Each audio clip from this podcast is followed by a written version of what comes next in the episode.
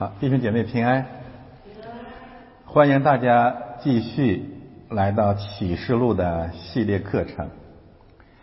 启示录呢有一个非常非常重要的叙事结构或者宇宙观。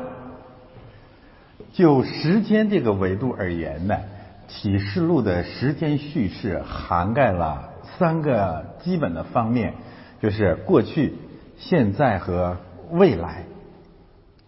就空间而言，启示录同时针对的是三个维度或者一个多元的世界，那就是天地和海，或者天空、大地和海洋。就以色列这个国家或者这个民族本身的地理方面而言呢？它的海和地其实是有具体的含义的啊，不仅仅是一个虚拟的文学形象、文学比喻。以色列人的海，严格来讲，主要是指地中海或者面向罗马方向的欧洲西方文明。那么，就以色列这个地理方位而言，陆地、土地。地中大地这个方向呢，主要是面向东方、面向巴比伦方向的广袤的内陆地区。因为这样的缘故呢，那么统治海的这个兽或者这个君王，大致上可以总结为从。希腊帝国到罗马帝国这样的一个历史历史进程，而我们以前讲过，实际上现在的欧洲和美国仍然是啊罗马帝国版图的碎片，因此可以讲拜登是为海上受的迄今的总结。那么至于东方内陆呢，毫无疑问是这位习先生今天是领衔主演。击通了所有陆地帝国、巴比伦方向的帝国的所有的邪恶品质。上周国内新闻谈到了八个前所未有，还有一个第九个前所未有，那就是厚颜无耻，前所未有。但是这样的一个两个受统治着我们的世界，让我们觉得这个世界如此如此的绝望和窒息。大选之后，好像很多很多人都失去了对未来、对生活的热情和信心。但是我们教会不会，因为我们相信这个宇宙是三维的世界，还有一个天空，陆地被受占领了，海洋被受占领占领了。正如约翰书信所讲的，全世界都握在。那恶者的权下，我们是属神的。于是还有第三个维度，以色列人希伯来文学圣经当中讲的天，实际上指的就是教会所代表的天国的方向。如果一定要在这个时代找一个人物来代表这样一个方向，那么川普可以勉强的代表这样的一个上面的方向。正因为如此，明天他会站在埃派克的演讲台上。求神祝福他，能够真的把属天的信息向这个二兽统治的世界的权下的百姓宣告出来、见证出来。但是这不是他的责任，这是我们的责任，这是教会的责任。所以，启示录从始至终是在过去、现在和未来的三个时间维度上，是在天地海三个空间维度上，预备了耶稣基督的再临。而这种三维结构特别具体和生动的体现在哪里呢？启示录第十三章，天地和海。在我们进入启示录十三章这个如此完美的结构当中之前呢，我们还是需要回到旧约的一段重要的经文，它可以视为启示录十三章天地海三维结构的序幕。翻到下一页，那就是著名的创世纪三章一到六节。我们大致可以把一到五节总结为魔鬼。对神的攻击和亵渎，他攻击上帝的权柄，弯曲上帝的话语，而且鼓舞人起来像神一样。这所有的信息用启示录十三章一个概念一言以蔽之，这叫什么？这叫亵渎神，亵渎。第二块信息，第六节。让我们看见魔鬼对人类的试探和捆绑靠什么？靠食物，以食物试探为基础的人性的试探。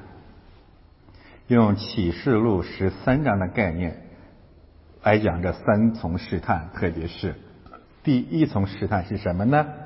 做买卖、亵渎和买卖是魔鬼以两兽的方式。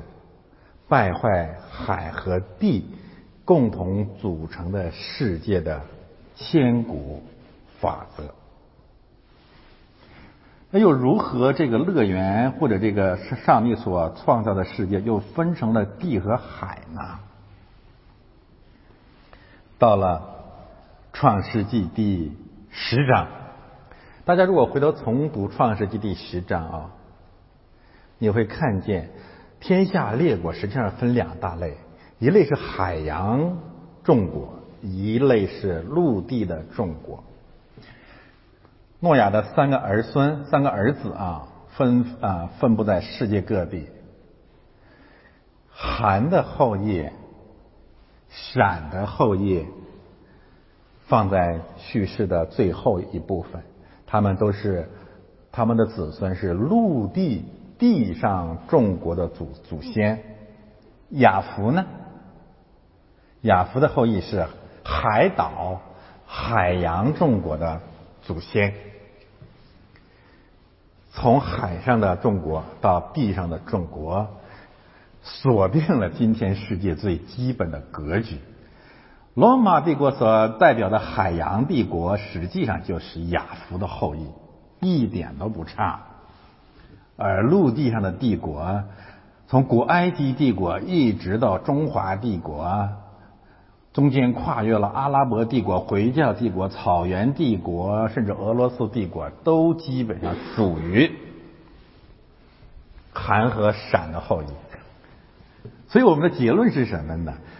就是圣经的所有的政治叙事和历史叙事，不是比喻，不是虚构，是真真实实的历史。和我们的生活因此是密切的相关，而且启示录十二章已经铺垫了启示录十三章海兽和陆兽的这个历史的前提是什么呢？你看，主诸天和其中住在其中的，你们快乐吧！天教会欢喜快乐，地和海。有祸了！为什么魔鬼下去了？魔鬼怎么下去的？借着两个受统治的地和海。为这样的缘故呢，启示录十三章进一步的展开了魔鬼在地与海上的作为，以及上帝在天国里面的祝福。现在我们来看启示录十三章，用一个主日把它讲完。最简单的原因就是没办法拆拆解。拆开来讲，就失去了它如此精美的结构。启示录十三章再次让我们惊叹圣经结构的完美，也让我感慨，我们的主可能真的是个木工。如此完美的架构，一定是一个科学巨巨匠、建筑师才能够贡献出来的。我们可以简单的把它分成三个部分交叉结构：一到八节，海洋的兽。十一到十八节，陆地上的兽，这很清楚。还有别的吗？地上没有了。我们这个地球除了海就是陆地，没有别的。除了海岛上的国家就是陆地上的国家，除了海洋帝国古往今来，那就是陆地帝国，没有缝隙，没有缝隙给任何异教徒有和鸡汤鸡汤教有缝隙可钻，全都覆盖了。但是奇妙的是第九节第十节。指向的是天国，指向的是教会，指向的是圣徒。然后我们被这个结构再一次惊呆了，在哪里呢？你看啊，整个这个世界是空虚、混沌、渊面、黑暗，全世界都握在那恶者的权下。支开了一道窄门，支留了一条缝隙，也让我们看见一个方面，教会必须胜过阴间的门；另外一个方面，让我们看见进天国要进窄门。所以这个结果多美啊，太美好了！还不仅如此啊，我们看这两个兽的特点。第一个兽，海上的兽，主要的罪恶实际上是亵渎，出现了名词出现了三次，动词出现了一次，我只标出了一个亵渎那个字。亵渎主要是指两个两个事实：第一，自以为神；第二，攻击神。这就是亵渎。最精准的含义。回忆刚才我讲的《创世纪》第三章，海洋上的兽最大的罪恶是什么呢？杀害呃买卖。买卖本身没有问题，我们不反对商人啊，我们不反对企业家。这里面之所以买卖成了一个罪恶，乃是因为他以买他以买卖作为根据，作为试探。让所有能够做买卖的人做他的奴仆，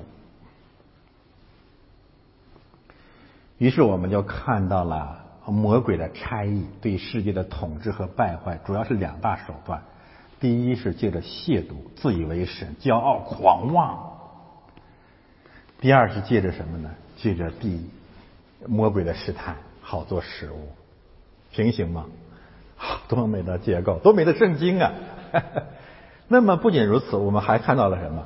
我们还看到了两个兽有一个共同的罪恶，那就是杀戮。看第二个红色的部分，海洋兽的杀主要是杀谁呀？杀羔羊，杀神，定死基督。比拉多在那个地方，他是罗马帝国的代表，对吧？陆地帝国杀谁呀？所有不拜兽像的人都被杀害，杀基督徒。那么，如果我们来总结一下，那就是这兽有三大罪恶：第一，亵渎神，狂妄、厚颜无耻，前所未有；第二，杀戮，以杀为乐，奉行暴力，不服从者皆被杀；第三。借着撒币和买卖，好做食物，捆绑了所有地球上的生命，除了真正的基督徒。为这样的缘故，我们可以这样来讲，这就是当今著名的三大罪恶。还不仅如此，我们再看以杀戮这个概念。为标准的一个精致的交叉结构，杀羔羊、杀圣徒，中间用刀杀人的必被刀杀，这什么意思呢？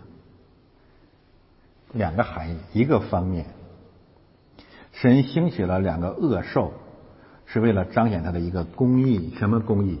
那就是去杀害那些曾经杀害的人，让我们手上不沾，让圣徒手上不要沾满为行公义而流人血的罪，挺好。上帝真是伟大啊！我记得这个真理曾经简述过《中国现代简史》，就在这里讲的，结果激怒了抄家人。我重新讲了讲他们在东北的邪恶，他们建国以来的邪恶。呃，老百姓、知识分子等等等等，如何是活该？对吗？我还记得吧？这是第一层啊概念。掳掠人的必被掳掠，因为没有人啊，掳掠的必被掳掠，刀杀刀杀用刀杀的必被刀杀。但是呢，还有第二层更重要的真理，那是什么？那就是这些以杀人建国、把暴、把国家、帝国建立在暴政基础之上的畜畜生、畜生、野兽，最终一定被杀。所以圣经说。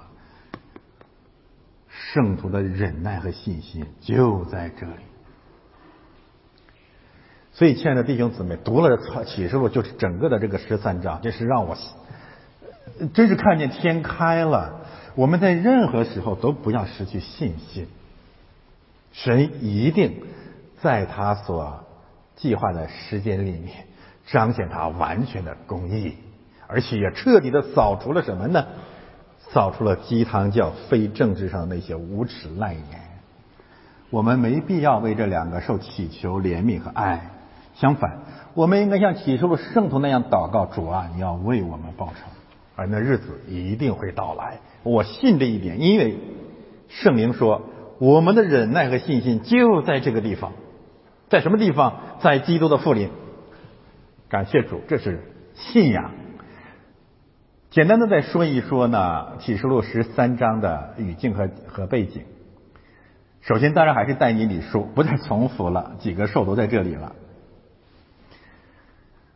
呃，值得强调的是约伯记，约伯记结束的部分谈到了两个兽，大家知道吗？就是罗马啊，不是罗马，河马和鳄鱼可以对分别对应陆兽和海兽。我同意这个事情的传统。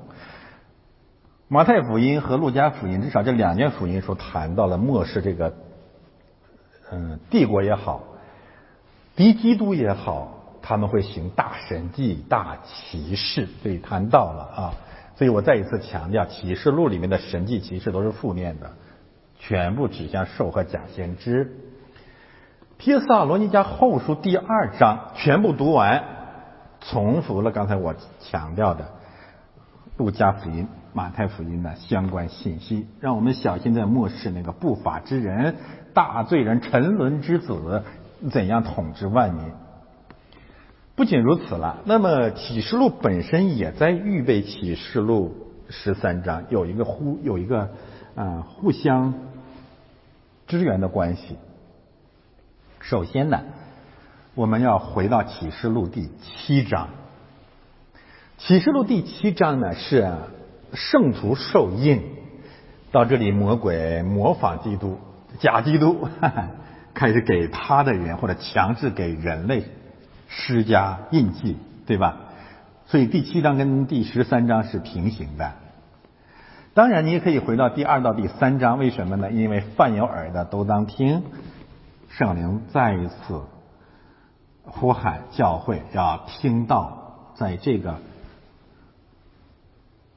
黑至暗的年代，靠着信仰坚持信心。那么，启示录十二章和启示录十四章，或者十二章、十三章、十四章呢？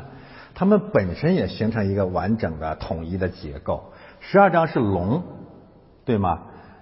龙怎么统治世界？记着十三章的两个兽，但是你到了启示录十四章，你会发现羔羊怎么和他们针锋相对呢？或者胜过龙和他的两个兽呢？羔羊带着两帮天使，这边有三帮天使，那呃三三三个天使，那边有三位天使，而且两两班的三位天使呢，承担着不同的使命。回头我们再讲。那还不仅如此，如果我们把再放大一点啊。把启示录十一、十二、十三、十四章放成一个单元，你就会看见什么？你会看见十一章宣告基督作王了，对吧？我们讲过启示录十三章耶稣基督作王，我们说是启示录启示的高峰。而这一伟大的真理，谁不干了呢？龙和两个兽不干了。所以在基督宣告作王的时候，畜生起来作王，抵挡基督。平行马太福音第二章。那生来做犹太人之王的在哪里？希律王就心里不安。所以呢，启示录十一章基督做王，启示录十二十三章，畜生做王，启示录十四章，基督仍然要做王。感谢主，这是一个完整的结构了啊。那么这个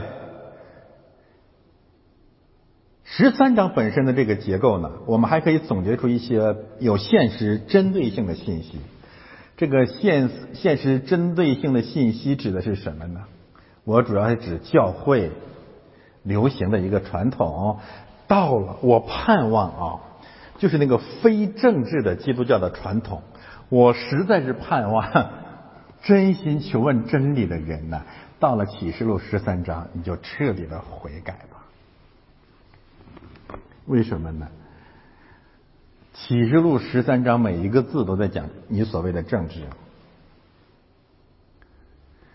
而且你要妄想标榜自己只讲圣经、只讲基督、只讲耶稣，到了启示录十三章你就会很尴尬。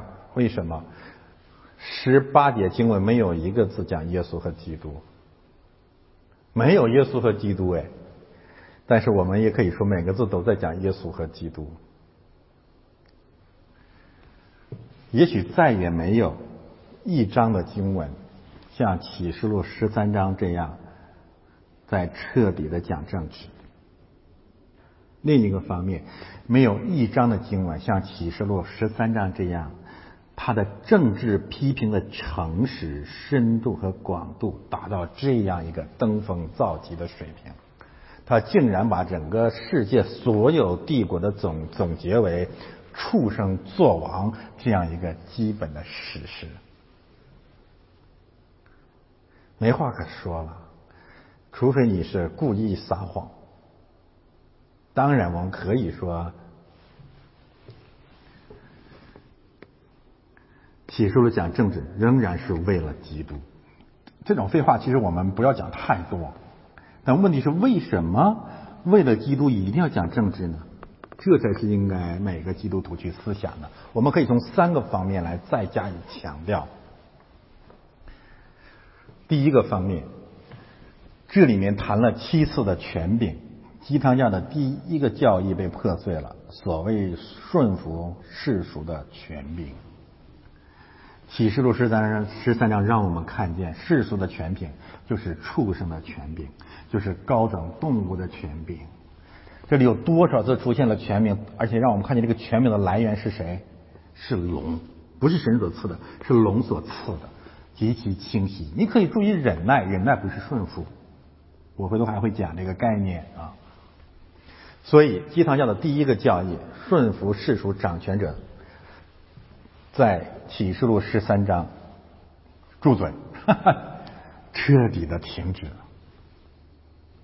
否则，我们真的就成了魔鬼的儿女。第二一个，呃，鸡汤家的教义被破碎是什么呢？他们利用其呃呃以弗所书二呃呃六章十二节，我们只和空气当中的那个属灵的那个灵界的魔鬼征战。其实到了启示录十三章，一切都真相大白。那个所谓的空中掌权者，他最终就是啊，其实那个空中掌权者完全可以平行龙，没有任何问题啊。但是这个龙降到了地上，下到了地上和海里，最后呢，授权给两个兽，完成了他世界做世界之王的这样的一个计划，而。海上和地上这个兽，是我们现实政治、历史、社会生活当中真真实实存在的国家和政权。我们这样讲，不仅有启示录极为坚实的根据，更有但以理书极其充分的预备。什么意思啊？哪有什么空？嗯，什么什么空中掌权者，就是实实在在的现实的政治国家。这个跟启示录所有所有的信息都是完全均衡的，那是什么呢？你所谓的放胆传道，若若是没有政治权柄的威胁，何必强调放胆传道呢？我们讲过太多这样的信息，你你你向着空气放胆传道吗？这真是一种装 X 的 装装成瘾了。但是启示录十三章彻底废弃了所谓的与空气大战的鸡汤教的谎言。而且大家要注意，整个的这十八节经文当中，龙和兽这个概念，我我我简单算了一下，至少出现了二十一次。然后我就听见圣灵说：“换有耳朵，你就应当听。”就是他就在你的身边，他就是你的统治者，他就是你的要让让你做奴才的那些势力，就是要逼迫你放弃勇气、放弃信仰的那种黑暗的势力。第三个西南教的教义。很高调的新南教的教义，我们基督教不谈政治，我们不讲政治信息，我们只讲耶稣，只讲基督，只讲圣经，就是这套高调。这套高调再进一步发展，就是这世界上无论是专政国家还是民主国家都会过去，呃只有耶稣基督是真实的。我还是说，那你看启示录十三章好吗？上帝比你知道都会这些都会过去的，但是为什么还连篇累牍的讲这样的帝国呢？这样的政治呢？为什么呢？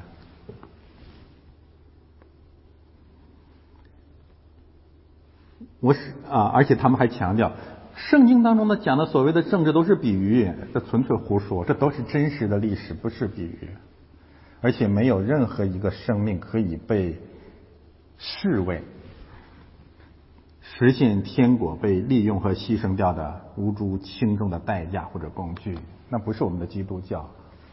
上帝所造的一切，他看着甚好。所有的圣徒在神的眼里都看为同人，是他的看为至宝。还不仅如此。那是一套佛教的假道理，就是一切都是虚无缥缈的，一切都会都毫无存在的意义，万事皆空，本来无一物，何处惹尘埃？不是这样子的。我们基督教强调的是什么？没有一没有任何一句话，没有任何一个人，在这个世界里面的政治历史当中，没有任何一件事能够过去。不是的。每一件事、每一句话、每一个人，最终都要站在上帝的审判台前接受审判，而这正是圣经讲政治史最最重要的原因。不然，不然，神打开了审判台，审判什么？审判审判什么？审判你躺着睡觉、吃喝玩耍、鸡犬升天？不是的，就是审判在两受统治的时候，你是如何讲神的？真理活出来的，是不是这样？这是个简单的常识吧。而且更为呃重要的是，圣经为什么要讲政治？讲到他为什么要讲政治，有一个更为重要的原因，而这个原因呢，在启示录十三章里面表达的是最充分的，而且也是我们在过去两年的讲到今天到了一个总结的时候的原因。为什么要讲政治？大家注意这里面的这个有一个概念出现了七次，那就是人类，全人类。好，自己去去找吧，它太重要了。就是上帝所创造的人，人分两类人，一类是圣徒，一类就是所有的人类，对吗？然后七次之多，地上的人，地上的人，地上的人怎样去拜偶像、拜兽、顺服兽、备受败坏或者备受杀害？为什么要讲政治啊？因为上帝关切、关心、怜悯他所创造的人类，而这个人类正在被政治或者两兽所奴役和伤害。讲政治真的不是目的，目的是要把所有被政治恶兽奴役和杀害的人拯救出来。若不讲政治，你的你的福音到哪里去传讲的？鸡汤家的高调简直是矫情到了有病的程度。这些都不重要，我真想把他们叫过来，来来，你给我讲一讲什么重要？你你你你你的那个重要，你给我举出一个重要的事情好不好啊？我昨天有人给我写信医治，我说医治太重要了，因为我也经常患病，我患病的时候祷告求主医治，没有任何问题。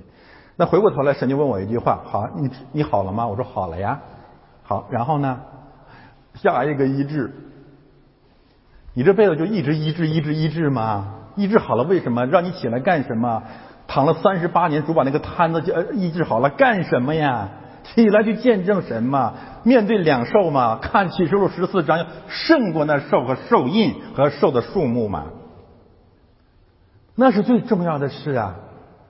你这一辈子是由无数个医治神迹组成的，还是医治好了以后由无数个如云的见证组成的呢？那你说这些都不重要，你你没有重要的了。鸡汤教的重要，说说实话就是装 X，坐下吃喝，起来玩耍，然后互相定十字架。但是圣经讲政治真不是目的，这里面让我们直观的看见，因为所有的人都被恶兽所掳掠和杀害。真正的上帝怎么可能容忍这些发生呢？约翰福音三章十六节，神爱世人每一个人，甚至将独生子赐给他们，赐给他怎么赐给他们？借着教会说信基督吧，去哪里去传这个福音啊？去恶兽的国度吧。这么简单的常识，为什么弯曲到这样的地步？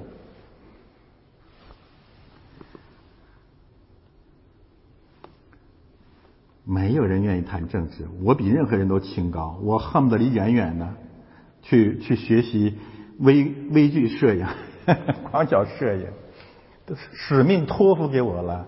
你以为摩西愿意去见法老？为什么呀？因为神说，我的人民在法老的权下痛苦呻吟，做奴仆。你要去，你不想去也得去。为什么要站在法老的面前把他带出来？整个世界就是埃及，启示录讲的很清楚，按照灵异就是埃及。现在的法老是谁？不就这两个兽吗？两个兽是什么兽？统计了所有的人。甚至包括以前我们以前的我们自己，感谢上帝将启示录十三章赐给我们，让我们彻底的拆毁鸡汤教的两大伪教义，两大伪假冒伪善。第一，非政治；第二，假忍耐。看见忍耐了吗？每次鸡汤教谈忍耐的时候，我真的都无为他们无地自容，也为自己以前谈忍耐无地自容。你忍耐什么？你凭什么忍耐？你有什么好忍耐的呢？你若不为义受苦，你若绕行两受，你的那个信仰世界如果根本就没有两受，你忍耐什么？你说所有都是比喻。呃，基督徒不谈政治，没有凯撒、西里比拉多。没有法老加亚米比勒，你忍耐什么？你忍耐你自己的罪，也好意思谈忍耐？然后最后就是把这个一生当中啊，一生当中最大的十字架就是家庭，或者就事业不顺，赚钱受挫。大家想一想啊，如果神造人类就是为了这点事儿。天国那个那个天和国是什么意思呢？当然包含这些事啊，我们不藐视，不讲这一切的存在化整为零，但是一定超越，同时超越了这些事，让我们知道以往我们的非政治，以往我们的假忍耐该结束了，我们该回到常识，该回到诚实当中去了，因为神让我们用。心灵和诚实去拜他，这是我们今天讲的启示录十三章。最后，我们用微句啊，简单的过一遍这些经文，翻到下一页。海里的兽从海中上来，大家先记住“上来”那个词，那个词实际上就是起来的意思。嗯，为什么这么重要？等一下我再讲啊。十角七头，十角上带着十个冠冕，七头上有亵渎的名号。这个“名”这个词很重要，在启示录十三章以及在整卷圣经当中啊，这个“名”这个概念太重要了。为什么这么重要呢？而且这个“名”和接下来十八节当中那个六六六有关联，对吗？它的名的数目，名的数目是六六六。问题先放在这儿啊，大家记住这个概念。七头呃十呃七呃十头七呃十角七头啊，这些概念我们讲过了。除了但以理书以外呢，启示录十七章重新做了解释。简而言之，就是指政治，指君王和国家，君王和国家没有别的。然后我所看见的兽形状像豹，像呃呃脚像熊的脚，啊口像狮子的口，形象脚口这三个概念呢，就是豹熊狮子。但以理书第七到十章嘛，那里面明明确确的指向了历史上存在的三大帝国，基本上可以针对的是历史上实际上存在的。巴比伦帝国、希腊帝国、罗马啊，这个这个波斯帝国，第四个受指罗马帝国，诸如此类。那这里面让我们看见了两个结论：第一，这个兽首先指向是罗马帝国，但是这个罗马帝国集中了前面三个兽所有的邪恶特点，所有邪恶帝国的本质，到了罗马帝国这里面得到了一个完成，就是这个概念了。然后让我们看见这个兽的权力来源是龙，这里边每一个字都可以平行罗马书十三章、彼得前书第二章的相关概念，就是权柄从哪里来的，然后赐给谁，只是这里面的主语不是神，而是龙。啊，这非常非常的清楚。龙讲自己的能力、座位和大权柄，能力和权柄在罗马书里面，在新约圣经当中的这两个词是同义词，很多时候都翻译成在上掌权的，或者权柄，或者全能。那么这三个概念就形成了一个交叉结构，就是能、权柄和权柄中间是围绕着什么呢？座位。启示录谈到了大宝座，我们再一次看到了。这个世界上的权柄是为了把那个座位留给魔鬼，为什么呢？免得基督作王。给就是赐予的意思，没有权柄不是出于神，但是没有授权不是出于龙。当然，我们可以说神任凭这些事情发生，这是没有问题的。但是我们一定要记住啊，记住这些概念很微妙，就是任凭和赐予不是一个概念。这是这显而易见的，对吗？啊，否则的话，我们的神真的就是没必要给我们颁布十诫。第三节，我又看见兽的膝头当中有一个似似乎受了死伤，为什么伤头？女人的后裔要伤蛇的头。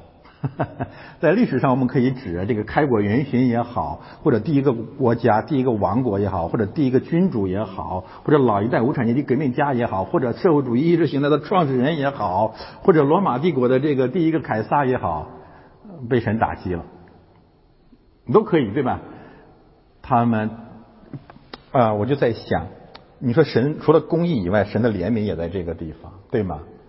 就是已经给你一个迎头痛击了，什么意思啊？就是你快悔改吧，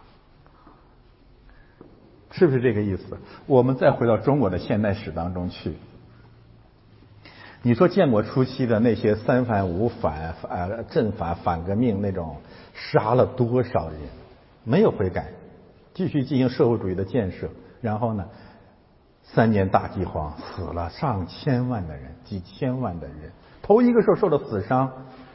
受了死伤之后悔改吗？没有，那死伤却医好了。原文可以说灾祸结束了。结果呢，全地的人都稀奇跟从那受，哎，没打死哎，怎么办呢？崇拜他。毛的崇拜什么时候开始的？文化大革命。文化大革命为什么会发生大跃进？大跃进为什么？呃，大跃进是什么？导致了三年大自呃大饥荒。然后。全面的崇拜，然后有今天的文革的二点零版。今天的文革二点零版也可以平行这里的信息，为什么呢？苏联东欧社会主义垮台了，那是头一个兽，对吧？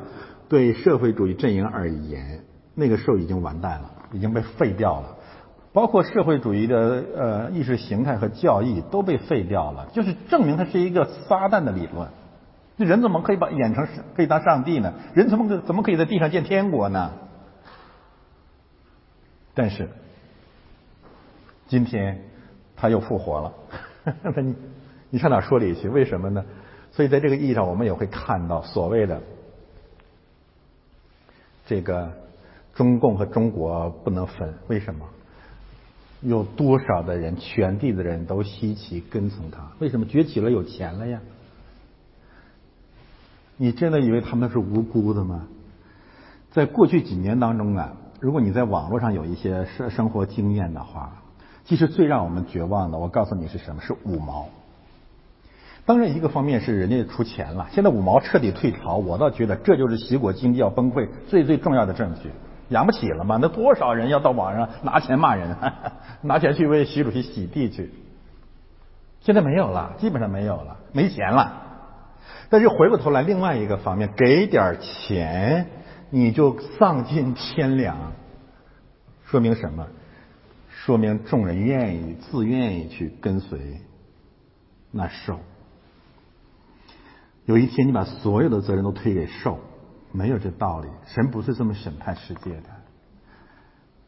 就像夏娃，你不能把所有的责任都推给蛇。我以前讲过，《使徒行传》二十八章，那个兽和蛇是同一个词。所以圣经真的是让我们，呃，再也哦，我我还是那句话，只有圣经，只有教会有权柄，而且诚实的讲政治。任何革命意识形态啊，呃，这个学说、学术上对政治上的这种讲论，都充满了各种各样的谎言。无论是社会主义哲学，还是自由主义的哲学，无论是共产主义还是资本主义，他们的呃政治学说充满了谎言。只有圣经是最为真实的。它不仅让我们看见受的罪责，也让我们看见每一个人的责任。这太伟大了。又拜那龙，谁比你了？大家会看到后来的那个崇拜是有是拿刀逼的，这里面还没有啊。我就想起我我去认识一批老老人啊，我们我跟他们这可以说是交往甚密，呃地位都很高，包括毛的秘书啊，这个原来这个这个中宣部的负责人啊，这个人民日报的头啊，我现在不提他名字了，社科院的头啊。呃，甚至有一段时间是朝夕相处。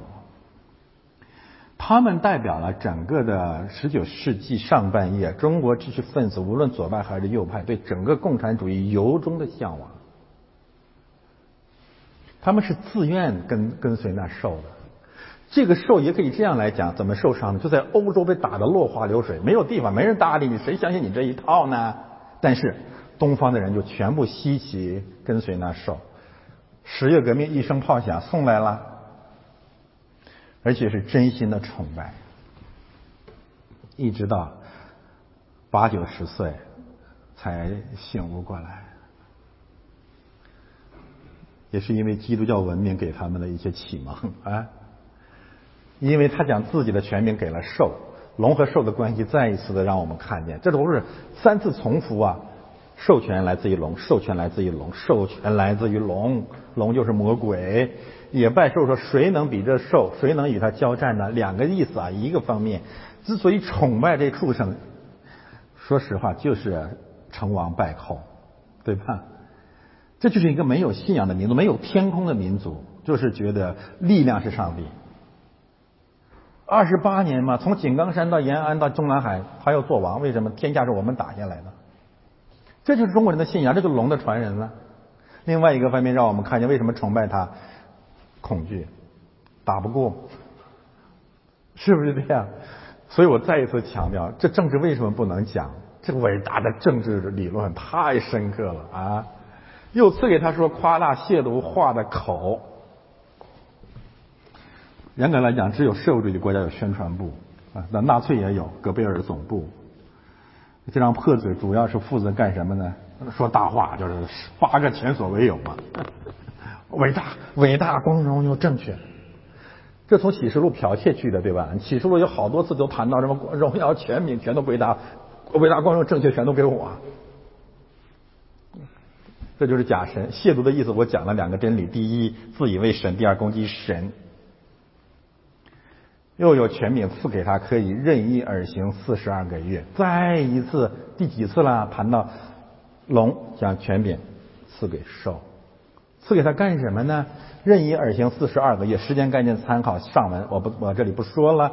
但这里我想强调一个信息：他为什么可以任意而行四十二个月？我我告诉大家有一个一个特别特别重要的原因，那就是以基督教或者鸡汤教为带领的整个人类都要顺服这个所谓的掌权者，可怕吗？我们今天的这个人类社会啊，走到了这个时代，走到了二零二零二零二一年。纯属活该，就是上圣经上文讲的地与海有祸了。我说地与海活该了。地与海为什么活该？因为地与海上的人自愿跟从那受，地与海那个人放弃了抵抗，而且以属灵的顺服世俗掌权者的名义，可以纵容那兽任意而行，对不对？他凭什么可以任意而行？因为我们顺服吗？而且我们教会率先垂范的要顺服。我可能我再跟大家感慨，我以前说过，在我讲这篇呃这些这这个启示录之前，我去多伦多到了基金会的一个大教会那里，去和那里面的两个英文的这个这个长老们去去交流。我当时就是绝望到一定的地步，那种痛苦，正好我回来，我们教会的某 某人就离开了，双重给我的打击。他们处于同一个林，当时我就问他，我说：“你是加拿大，我我想采访一下加拿大本地白人嘛，而且是教会的领袖嘛，你怎么看孟晚舟对加拿大的败坏，中国对加拿大公民的绑架？”他说：“我们都交给神，我们要顺服掌权者。”我就完全明白了什么叫这个兽为什么可以任意而行，因为我们愿意做畜生。我们愿意做畜生的奴仆，而且以属灵的名义，真是活该。我们走到今天一点都不冤枉，真的一点都不冤枉。我还在感慨那些已经移民到了加拿大和美国的中国人，你就这样这么样的爱国，这么样的去为中国的崛起欢欣鼓舞。有一天，如果真的加拿大和美国也变成了中国那样的国家，你去哪里呢？你又何必移民呢？这个道理其实每个人都懂，但就是活在这种虚假当中。你知道为什么？这就是魔鬼，这就是有病有鬼啊！我们再看兽，就像就开口向神说亵渎的话。大家看啊，这个亵渎分成两个阶段。第一个阶段夸大亵渎，我是神，我是伟大、光荣、正确的。第二不过瘾。或者害怕了，为什么呢？他这样说，他知道神或者真正的教会一直见证他的非法，所以回过头来他就开始攻击神了。自夸和攻击神是亵渎的两个方面或者两个阶段。那么亵渎神最直接的办法怎么办呢？亵渎他的帐幕以及那些住在天上的，又凭又任凭他与圣徒征战并且得胜，什么意思呢？攻击教会。真是无独有偶。其实，呃，从罗马帝国的这个宁禄、尼禄上台逼迫教会，到今天这位习先生上台，首先拆毁十字架，这都是定，呃，打着引号，都是定数了。很多人不明白，其实你要读过启示录的话，那个时候你就应该一目了然。没有人这么干的，中国历代的统治者都很罕见这么做的。那么在西方也同样如此。约翰逊法案首先提的就是捆绑教会，所以民主党的堕落不是从今天才开始的，对吗？再一次谈到了全命赐给他，不仅征服教会，呃，逼迫教会，然后呢，制服所有的人，又出现了这个概念：各族、各民、各方、各国。大家看这个逻辑关系没有啊？其实魔鬼和魔鬼权下的政权真是聪明。他知道打击他、针对他，他最大的拦阻是基督教。为什么呢？因为基督教的第一条诫命就彻底的宣告他是魔鬼，就是除了他以外没有别的神。这太这他太痛苦了，太恨了。而魔鬼的本性就是想眼神嘛，所以他先打先打教会，也许他自己都不知道为什么，但他骨子里面那个、那个、那个、那个邪恶的灵告诉他这样去做。你先打基督教，民主党一天做王，原因就是反传统信仰，对不对？现在教会里面，在学校里面，在公共领域里面，在大学里面，在学术机构当中，非基督化，那是拿什么最可能激起人性起来恨基督教呢？恨川普呢？性，性泛滥，堕胎自由，两性呃变化，啊同性恋、异性恋、性变态，激起了人们对自由无限的夸张的热情，对不对呀？这真是厉害。基督教打倒了之后。顺利的制服了所有的人，这就是他的一个基本的逻辑。最后就是，凡住在地上的，凡住在地上就是不住在天上的人。你没有信仰的人，名字从创世以来没有被记在被杀之羔羊生命册上的人都要拜他。在这个意义上，可以说。他们真的统治了世界，至少统治了那些地上的人，住在地上的人，以地为家的人。然后让我们再一次看到“名”的这个概念，上面有一个名，下面有三个名。神的名名字，还有一个名，就是没有记在羔羊生命册上的名。那么这个名指的是什么呢？它有什么重要含义呢？回头再讲，翻到下一页吧。我们看第二大段，中间这两节经文啊，凡有耳的就应当听，有两个含义，就是在这个时代，亲爱的弟兄姊妹，我们没办法活了，我们绝望了，所以听到教会成了我们唯一的盼望。这也是为什么我们这小小的教会在这个时代要坚持的最重要的原因。我们不会让他们把我们全都吞了。这是我们真正要忍耐的见证。第二个方面呢是什么呢？提摩太后书明确的说，到了末世，人们厌弃真道，偏向缥缈的话。其实真道是什么？就是像启示录十三章这样，直白的面对政治现实、社会历史，诚实的预备基督的降临，对吗？而基督教现在离开了这个真道去哪里？这个鸡汤教核心的讲道，我告诉你，就是缥缈的话，信息有，就是就无为有处有还无，假作真实真亦假，全是这一套。嗯，不去讲它了。无论如何，听到听诚实的道，是我们胜过两受世界最最重要或者唯一的保障。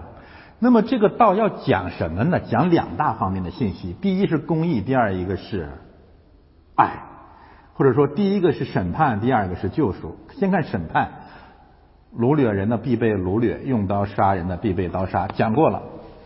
然后第讲圣徒的忍耐和信心就在于此。启示录十四章第九节还是十二节，我不太记记得了。我看这里有没有第呃。没有啊，十四章十二节再一次强调，圣徒的忍耐和信心就在于此，在哪里呢？几个方面啊。第一个方面，这个忍耐绝对不是忍气吞声、甘愿做奴仆，所谓的顺服掌权者不是的，一定要清楚这个概念。第二，我特别推荐大家看新约圣经怎么讲忍耐，尤其是希伯来书这四处忍耐的经文。我提两点吧，第十章和第十一章。第十章谈到的忍耐是指什么？忍耐包括三个心：起初的信心、起初的爱心，还有勇敢的心。你要不谈这个三个心，你的忍耐没有关系，跟圣经讲的忍耐没有关系啊。这是忍耐的第一个方面。第二个方面，十一章二十七节谈忍耐是什么呢？说摩西存心忍耐，为什么？他不怕王怒，没有王怒，没有前面的前后的两个受，不要再谈忍耐，你不配。你你你你讲的忍耐跟这里讲的忍耐没有关系。最后补充一点，所谓的忍耐就是坚持传道，坚持正道，坚持你的信心。坚持像摩西那样坚持向埃及去，把两兽泉下的百姓呼喊出来。大家在查相关的忍耐的这些信息都在这里了。总结一下教会的真理三大方面，在这个末世我们要听到，然后要行道。然后我们要怀着对上帝终结两兽邪恶统治必胜的信心，我们一定能够渡到湖的那边去。无论这个时代怎样怎样的黑暗，亲爱的弟兄姊妹，回去打开启示录十三章，光明就在眼前，唯有我们有伟大的未来。好吧，看第三段经文，我又看见。另有一个兽从地中上来，两脚如同羊羔，陆地帝国比海洋帝国又近了一步。海洋帝国的头目们就知道吹牛皮，就知道骂上帝。但是呢，到了这个陆地帝国的这个头目、这个领袖、这个。畜类高等动物呢，他开始直接演基督，我就是救主，我就是大救星啊，我就是太阳。在启示录当中，羊羔指的就是神的儿子耶稣基督。那么这个神的儿子，在中国历史上，在这个陆地帝国当中，相当于哪个概念呢？天子。有三件事情呢，让我对中国文化感到战栗，感到害怕。也充满了感恩。第一个事实，我们自称是龙的传人。第二，六六六大顺在我们这里是正面的概念。第三，千百年来、数千年来，我们的统治者都自称是神的儿子，都自称是天子，吓不吓人啊？你不要说这是巧合，从这三个最基本的事实，我们说这是一个魔鬼的国度，岂不正对吗？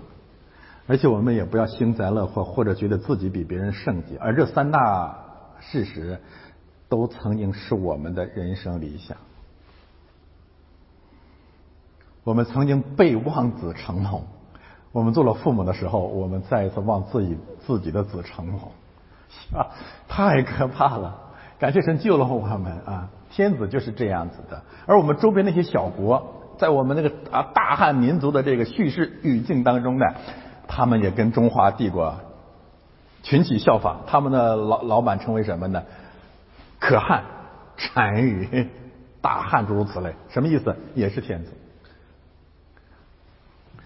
所以中华帝国也好，陆上帝国也好，这些恶兽都自以为自己是基督，是人类的救主。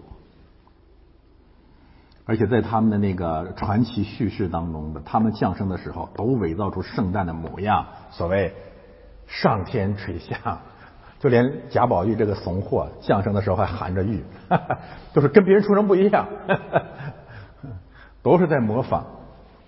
说话好像龙，你这特别的生动，我觉得圣经这里面讲的。但是这货你别让他讲话，他一讲话就露出魔鬼的本质了，装的特别像基督。一千个理由都不能搞坏中美关系。等等，他一说话说多了，呃，大碴子味儿就出来了。龙龙象必现。我看一些西方的人是吃饱了撑的，你就知道这个吃饱和撑这些伟大的理想，一直是我们的真正的信仰。露出龙象，江先生讲要闷声发大财，这就是他的理想。你要不明白不明白我什么意思，你就去看那些所谓的战狼。战狼是什么？兽嘛，畜生嘛。就是我们都是现在我们都是中国的战狼，什么奸夫淫妇啊，就是说什么那叫什么奸呢？什么华春莹？一说话你就能认出来，这一定是龙的传人。说话好像龙。一个方面彻底的演耶稣基督，另外一个方面暴露了他是暴露了他的龙体。有时候看中国这些小文学叙事真是搞笑。皇上生病了，龙体欠安，那我们汉村是龙体欠揍啊！他在头一个兽面前实行头一个兽所有的权柄，并叫地注注意这个概念和住在地上的人以前讲过了，拜纳死伤医好的头一个兽，这是什么意思啊？就是这个东方这个帝国呀，从古至今是深刻的崇拜西方的帝国及其文化或者灵魂或者精神。你不要以为这仅仅是一个近代和现代的现象，但首先是近代和现代的现象，这是一个常识，可惜被很多人呃误会了。你以为中国当代的所有的意识形态的教育、爱国主义的教育、民族主义的教育真的反西方吗？不是，他们是最最深刻的崇洋媚外者，爱的要死，他都做梦有一天成为美国，你明白吗？他他他现在所吹嘘的一切，其实他理想就是想成为美国嘛。越恨说明越爱，越嫉妒嘛。而且他每一件事情、每一句话也都是给西方人看的。快来看，要不你要西方人要不看，他就没法活下去了。所以说，你骂谁，你攻击谁，你一定是谁的奴仆，你这是真的。但是不仅如此，自古而然，大家要知道，像这呃，秦朝算西方国家啊，对当时的中华文明而言。但是不仅如此。再往前的周朝有一个传说，不是传说，我相信有可能有一定的史实根据，就是周穆王往西方去到西方母国，西王母国，西王母国，就是向西方取经，一直是中华文明的一个特点。唐三藏就上了西天了啊，到了整个的呃有汉以来吧，汉代以来。从丝绸之路到今天的一带一路，就是一定要去西方取经。要要修的修的一条高路，直通匈牙利啊，直通这个巴黎，就美的跟什么似的。你知道这骨子里是什么东西？真的拜西方那个兽。这是一个完全没有家园、没有灵魂，真的是彻底没有自信的东方帝国。这一切到底是为了什么？我告诉大家，可能有一个真正的原因，那就是。我们是从西方移民过来的，所有的这些宠西的文化现象背后藏着、深埋着一个深刻的乡愁。远西才是远东真正的故乡。但是不管怎么样，他们并不是想真正的去仰望真正西方的故乡，那就是基督所代表的国度和信仰。他们要崇拜西方比基督的另外邪恶的传统。这这种陋习影响到了留学生和今天的中国移民。留洋时代和移民时代，中国人到西方只要西方的物质文明，绝不要西方的教会生活。于是，终于还是畜生。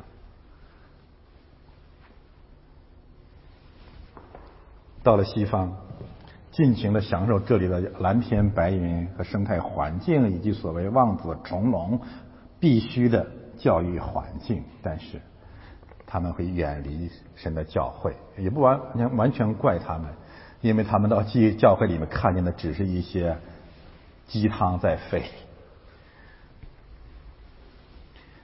又行大骑士，我们又看见了这个神迹骑士这个概念，在人前叫火从天降在地上，可能有双重含义。一个方面指的是模仿以利亚，甚至所罗马在人间进行灭绝式的暴行；另外一个方面，也可能只在末世的时候，真的是炮火或者核弹从天覆盖。因赐他赐给他权柄，在蛇面前行骑士。一定要记住，启示录的启示都是负面的，就迷惑住在地上的人，说要给那受刀伤还活着的兽做个像。这上面那个兽，现在偶像崇拜到了一个根深蒂固的地步了。真正的偶像崇拜，这种偶像和东正教的圣像崇拜没啥区别。当然，但以理说三章一到六节是他的一个一个一个。旧约的一个样板，你不讲你撒的那个像，回头我还会讲。权柄，权柄，你注意这个权柄。又有权柄赐给他，龙有权柄赐给兽，使象有生气。这个可能是一种科技的力量，或者因为人本身的这种盲目的崇拜，使那个兽重新焕发了生机，并且能说话，又叫所有不拜兽像的人都被杀害。现在东方帝国的偶像崇拜、个人崇拜，靠的是主要，同时啊，同时一个是神迹骑士，一个就是杀害、杀戮，这是赤裸裸的暴政。他又叫众人，无论大小、贫富、自主的、为奴的，都在右手上或者额上受一个印记。第启示录第七章。摩西律法关于以色列人要把神的真神的话语写在额上、身身上这些概念呢，被魔鬼全部逃全部拿去了。这叫什么呢？使敌使洋人之计，以致以致夷啊！海就是洋，这就是学洋人的，或者我们更准确的说是模仿神的。他全拿去用了，为什么能崛起？都是偷偷去了这些东西。有一个概念呢，我问大家，为什么是无论大小呢？这个当然指的是大人和孩子，至少包括这个概念啊。那问题就是，怎样让小孩子也受这个印记呢？学校教育从小就让孩子们心灵当中接受一个成为龙，将来飞龙在天的这样一个传统。很多夫妻吵架，很多很多的时候，其实是因为我们望子成龙的这种魔鬼的思想，捆绑了我们每一代一代的家长。做父母的不快乐，两个人会还为为儿女教育打仗，其实孩子们也活在地狱当中。我们就真的明白魔鬼是怎样统治幼小的心灵的。从那个时候，就在家庭和儿女的心目当中做王。然后孩子们就奔上了龙所设计的那种叫做包龙图，就龙的前途是什么呢？就是他这一辈子都为了争取成为成龙，最后死的时候还没有成。回过头来，每个中国人都充满了叹惋。你知道为什么吗？就是我这一生没有一天快乐过。小的时候生活在父亲、父母望子成龙的压力之下，青年以后。活在一个有病的怀才不遇的幻觉和痛苦当中。我曾经讲过，再没有一个词是中华中国心灵当中最变态的一个概念了，就是每个人都怀才不遇。你怀什么才呀？我就是这样一病人啊，病的太重了，我回去看都想唾自己一口。感谢神，真的是救了我们，让我们成为一个正常人类。我不知道大家这个，呃，最近在网上有一个新闻，你们看了没有？天津有一个中学老师叫肖彩虹，在课堂上大骂学生，视频传出去了，全网轰动啊！这是什么意思呢？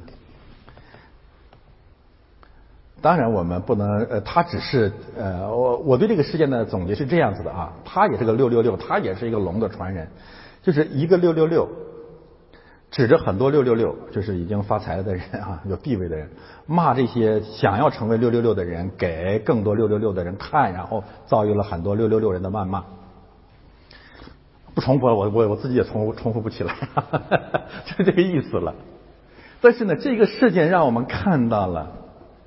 受怎样借着这样的印记，从我们孩子身上做起，就开始让他们活在没有喜乐和天国光辉的深渊之中。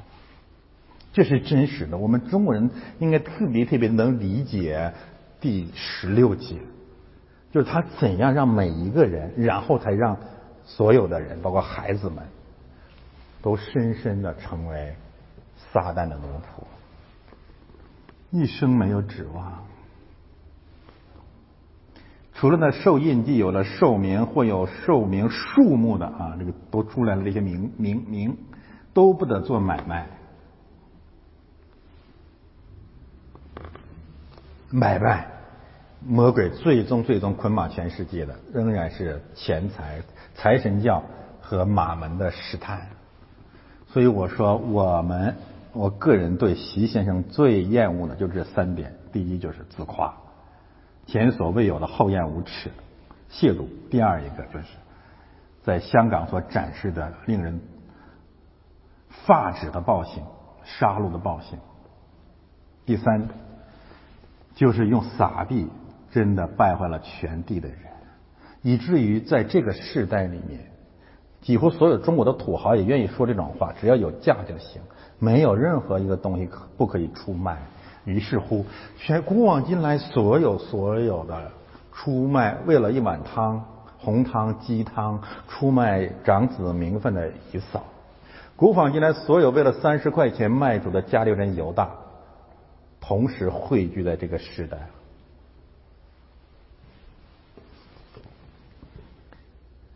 有价就可以，以至于最后人格、信仰全部都可以出卖。世界上大大小小的国家，凡是人民币撒到的地方，那里的灵心灵就纷纷纷的望风披靡。这种败坏的规模和深度，前这就是前所未有。所以后验前所未有的厚颜无耻，前所未有的败坏和犯罪。当然，我们不能把责任全部归给撒币的人，那些愿意卖身的这些妓女和嫖客、娈童和外女们，也算活该，神必审判。只是我们自己也要要小心，因为买卖这件事情对我们的试探。谁也不要吹嘘，一分钱都可能让我们一天快乐的不行不行的，一点利益也会让我们一天痛苦的、焦虑的、生气的不行不行。魔鬼睁着眼睛看，随时随地有机可乘。最后第十八节，启示录。最著名的难题，在这里有智慧。凡有聪明的，可以计算兽的数目，因为这是人的数目，它的数目是六百六十六。翻到下一页，我现在余下的时间处理六六六。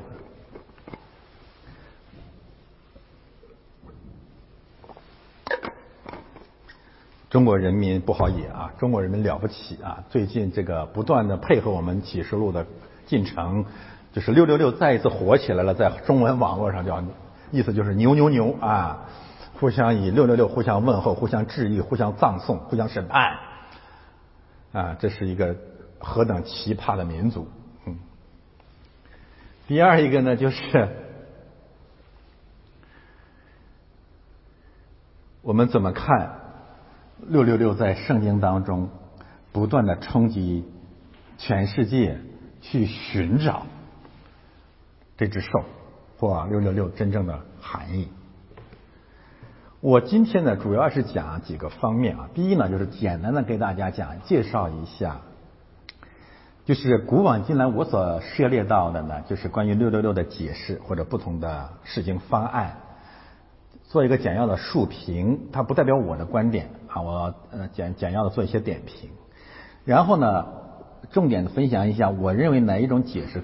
相对更合理一些。最后我谈一谈，我们怎样胜过六六六这个数目对我们的捆绑、掳掠和杀害。我这样讲呢，是因为我们要前进到启示录十五章，这里面再一次谈到了兽和兽像，它的名和名字数目。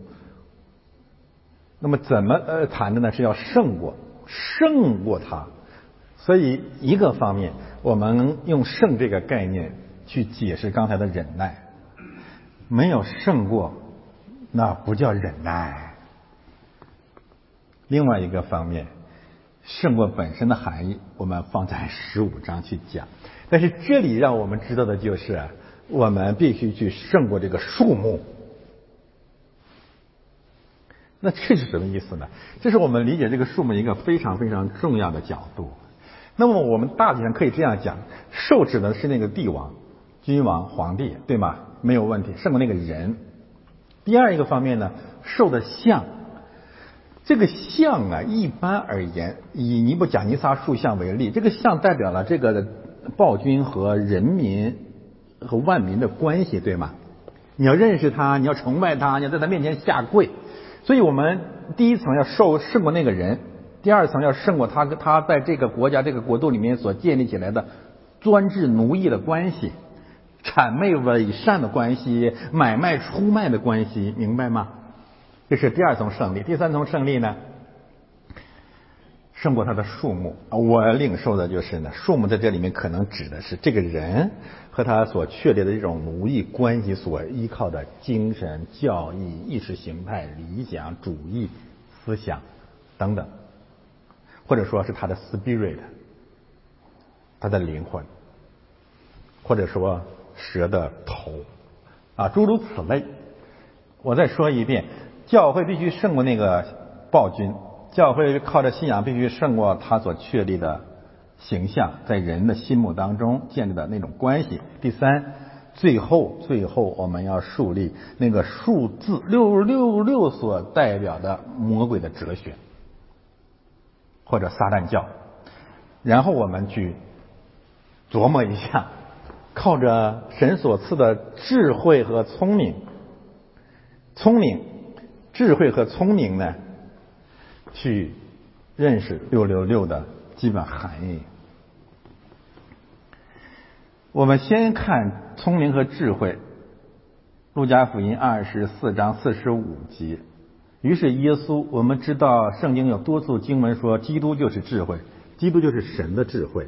我们把它平行一下，我们一定要靠着主耶稣基督才能够认识六六六，这很重要。然后呢？使他们能够明白，就是这里的聪明是同一个词。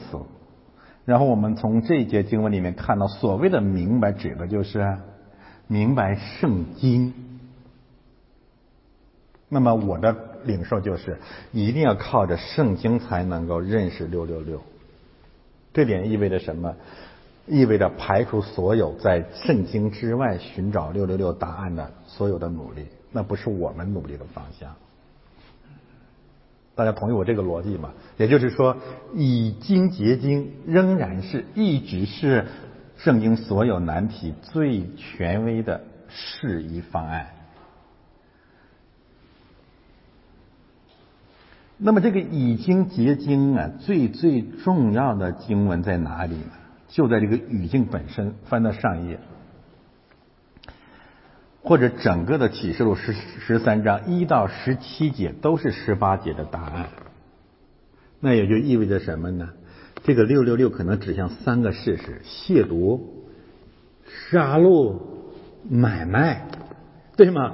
这个逻辑非常严谨啊，一定和这些三大魔鬼的三大教义相关联。好，回过来，现在我来跟大家说一说在经外给出的答案。就是没有圣经根据，完全是根据历史或者逻辑或者所谓的人的聪明给出的三种答案。第一个答案指向凯撒尼路，罗马皇帝，基督徒的仇敌，逼迫教会的人。呃，我把那个西希伯来文的名字写在那里了。这是这是凯撒，这是尼禄，合起来大家都知道。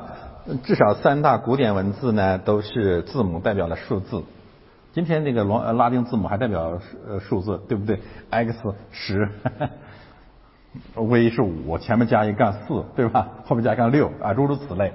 那么希伯来文、拉丁文、希腊文的字母都可以对应相应的文字。希伯来文对应相应的文字，凯撒尼路合起来就是六六六，翻译成希腊文是六一六。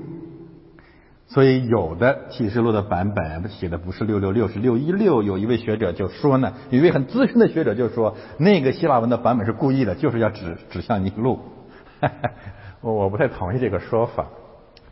那我怎么看这个这这个第一类观点呢？就是指向罗马皇帝凯撒尼禄呢？我不能完全否定他，我没有我否定他也没有足够的证据啊。但是这个观点是主流的观点，或者说是教会传统。相对被普遍接受的观点，这个观点有一个改编版，有个修订版。修订版是什么呢？同时指向尼禄以及尼禄前后，特别是尼禄以后所有具有尼禄特征的各类暴君。这好像更容易接受一些，对吧？我想告诉大家的是，这就是主流的观点。对这个观点，我有两点质疑或者否定。第一呢，就是。尼禄所生活的时代，按照通常的结论呢，应该是在约翰写启示录之前三十年左右的时间，至少二十五年、二十八年的时间，他已经死掉了。啊，如果这个判断是事实的话，那么约翰写启示录的时候，有什么必要避讳他，或者去针对一个已经死了三十年左右的一个暴君呢？我觉得没有什么道理啊。第二一点，我质疑他的就是，如果如此简单的用字母去推算一下就能找到尼禄的话，何必讲聪明和智慧呢？我不认为这需要什么智慧啊。这个傻瓜都可以知道，六六六就是两两个手指两个手就能算出来的，所以我不是很赞成这样的说法，而且和我对圣经一些基本的呃真理的见证有矛盾。什么意思呢？我是觉得，如果施洗约呃使徒约翰真的要指尼禄，他不需要这样存求笔法。我们主说是就说是不是就说不是，多说一句就属于那恶者，怕什么呢？而且你已经在拔摩岛上了，而且那暴君已经死了三十年了，你现在连他连提他都不敢提，而且现在的罗马皇帝说不定还挺讨厌他的。现现我们我们看到现实生活当中吧，你现在在中国，你包括在在在西方骂习近平都是两两股战战，对吧？但是你骂毛泽东，其实他不管你的。没有危险的，很多人跟我建议，你不要提他的名字。但是除了他以外，骂谁都行。我不认为主的使徒约翰啊会有这种出于东方人的政治智慧。当然，你可以说灵巧像蛇，这个有点应用过度了啊。所以我不满意这个说法。当然，更重要的原因就是一定是指向未来的，或者同时指向未来的某位帝王。也许他已经到了，或者他部分的到了，或者他正在到来。第二类观点，同样也没有直接的圣经经文的支撑呢，但是是有一个呃，主要是根据一个神学上的一些逻辑啊，就是说六六六跟七七七对对比只差一。七七七是神性的数字，代表基督，代表上帝。呃，六六六呢，意思就是比七少一点，就是他要演神，但最终他演不成。他无限的渴望成为神，但是他无论怎样的去努力，他仍然不是神，但是他仍然想当神。这个倒是在神学上还是蛮深刻的啊！我不否定这个说法，但是这个说法如果要有相应的经文的支撑，那就完美了，对吧？所以呢，我们把它先放在这个地方。第三类呢，我们可以把它统一的成为一种现代性的引申或者应应用，有不同的模型了。数学神学、数字神学是其中一块，我我看不懂啊，我我我就不不跟大家说了，我也跟你说不清楚。那网上有特别特别复杂的啊，高比高等数学还高等的那些演算方式。另外一类就是在数字时代啊，信息时代、屏幕时代、芯片时代，诸如此类的这个怎样就借着人脸识别呀，各种数字的控制啊，然后建立一种商业贸易的管制和垄断、大数据的管制，诸如此类这些概念都可以灌输给或者归到这个六六六统治之下。我的结论是，我不反对。但是问题还是还有一点啊，就是这没有什么圣经根据，有可能可以从六六六这种神学传统当中引申出来的。但是呢，我们要记得啊，就是在上千年的时间里面，从使徒约翰一直到啊这个大数字时代中间这个漫长历史时期的那些人，怎么靠着智慧能够明白这些呢？那不可能的，对不对？你不能说，那这个启示只是给这个时代的人预备的。我我不同意这个观点啊。也就是说，我认为这个六六六所指向的事实，一定是使徒约翰，甚至更广阔的历史时间之内，所有的基督徒这个祷告都能明白的。好吧，那现在我们来看一看圣经有没有六六六。翻到下一页，圣经最清楚的有两处六六六。而我认为这可能是约翰建议我们，或者呃基督啊教导约翰用聪明去查考圣经所要发现的真相。列王记上第十章呢，所罗门每年所得的金子共有六百六十六金子啊，六百六十六。这货得了这么多钱，他干什么呢？你看啊，凿出金子来打成挡牌。我怕大家不明白这个和合本翻译的意思呢，我把英文放在那里，就是大的避难所、庇护所、城墙、长城、防火墙。嗯，卫队、军队、警察，就往往里放啊，都在这里了。然后呢，造了一个宝座，建立自己各种各，就是为自己的那种崇高的地位建立各种，就花费了大量的金钱，开各种大会，世界政政党大会、世界企业家大会、世界电脑巨头大会、世界领袖大会，就是宝座越来越高。还还干什么呢？呃，你看那里面有几个六六层台阶，两个狮子站立，这都可以归到宝座的建造上去。然后第三大方面呢，从埃及买车，每辆价银六百舍克勒。大家注意这段经文里面的六字啊，马匹、车辆和马匹呀。所有的这些概念在那个时代都是指军队的武装，所以我们结论一下吧，就是所罗门的六六六指向三大事实：第一就是自卫工程，第二个就是宝座工程，第三是军队工程。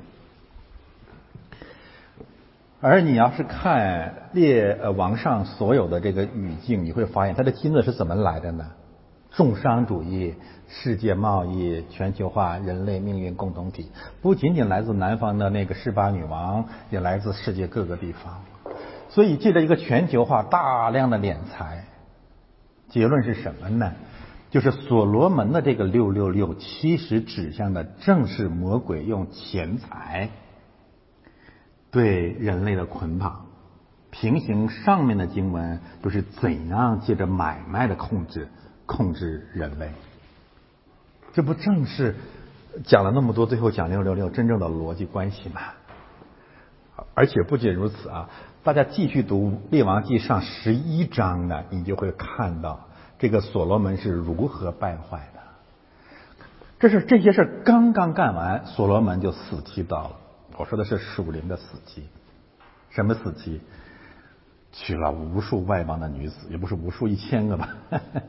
然后就随从他们的假神，这是什么意思啊？就是借着买卖啊，借着钱财的试探和捆绑，魔鬼借着这个败坏所罗门，最后的目的是让所罗门拜他。平行主耶稣提到的所罗门说，所罗门是大有智慧的，智慧智慧智慧这个词指所罗门啊。但是看呐，这里有一个人比所罗门。更大，为什么要靠着基督你才能认识所罗门？就是呃明白吗？这个逻辑在这个地方。我们再回到马太福音第四章，主耶稣是怎样靠着呃神的智慧胜过魔鬼的试探的？万古的荣华，好做食物变成面包。主说要单单的侍奉神，单单的侍奉神的意思就是我不会侍奉那些用钱来捆绑的人，他们背后的假神。而列王记上十一章呢，让我们看见了魔鬼无数个假神的化身，所罗门全部的跪拜在他们的脚下。钱是假的，我告诉大家，钱对我们的捆绑的目的，魔鬼的目的不是钱，魔鬼的目的是让借着这种捆绑，让我们去拜他，这是真的。所以六六六的第一个真理指向所罗门的六六六的负责，第二。以斯拉记和尼希米记呢，三次谈到的这个人物叫亚多尼干，这个名字啊，只是有一这些一些简单的叙事，并没有别的旁白。我们努力为之吧。就是呃，犹太人被掳掠到巴比伦之后，回归当时当中呢，有一个犹太领袖或者族长叫亚多尼干，他的子孙、他的儿女、魔鬼的儿子。六百六十六名啊，这个数目字太清澈了。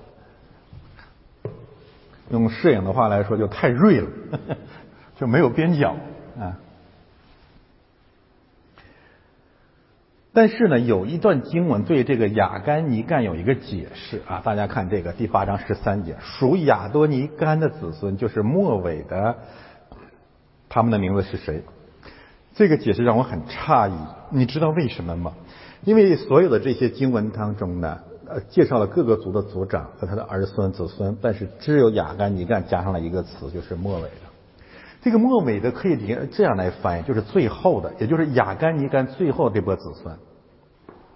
换句话说，也可能是因为他的罪，神终止了雅干这个族类的延续啊，这是我能得出的结论。不然我完全不明白对亚干尼干这个支派为什么要加以解释呢？而且亚干尼干也许并不完全是他的真名，或者这个呃呃这个名字本身也包含这样的含义。什么含义呢？我把他那个词写在那里啊。一般的人认为这个词的意思指的是我的神起来，但是呢，更标准的啊，我认为更严谨的呃希伯来文字学家告诉我们呢，这个词的意思指的是神啊主主是仇敌或者仇敌是我的主。换句话说什么呢？什么意思呢？就是敌基督或者自以为神的罪人。要做别人的主，平行什么真理了？平行启示录刚才讲的亵渎。亵渎的本质是自以为神，并且攻击神，都在这个词里面了。所以雅根尼干的六六六指向的是亵渎的事实。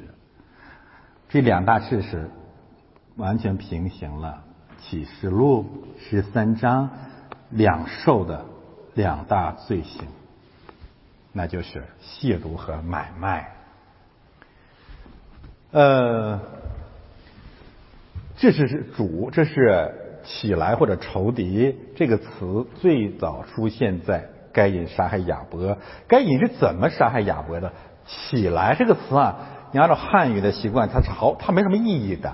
但是放在这里，它有神学的含义，就是该隐起来的目的是什么？是要杀人，要杀谁呢？要杀神的仆人。而这个起来和哪个词完全平行了？启示录十三章，海里的兽上来，地里的兽上来，就是起来。赶紧要起来干什么？要杀人，杀谁？杀羔羊，杀害圣徒。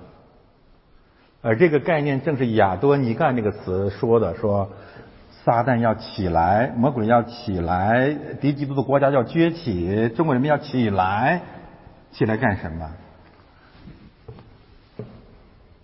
抵挡基督。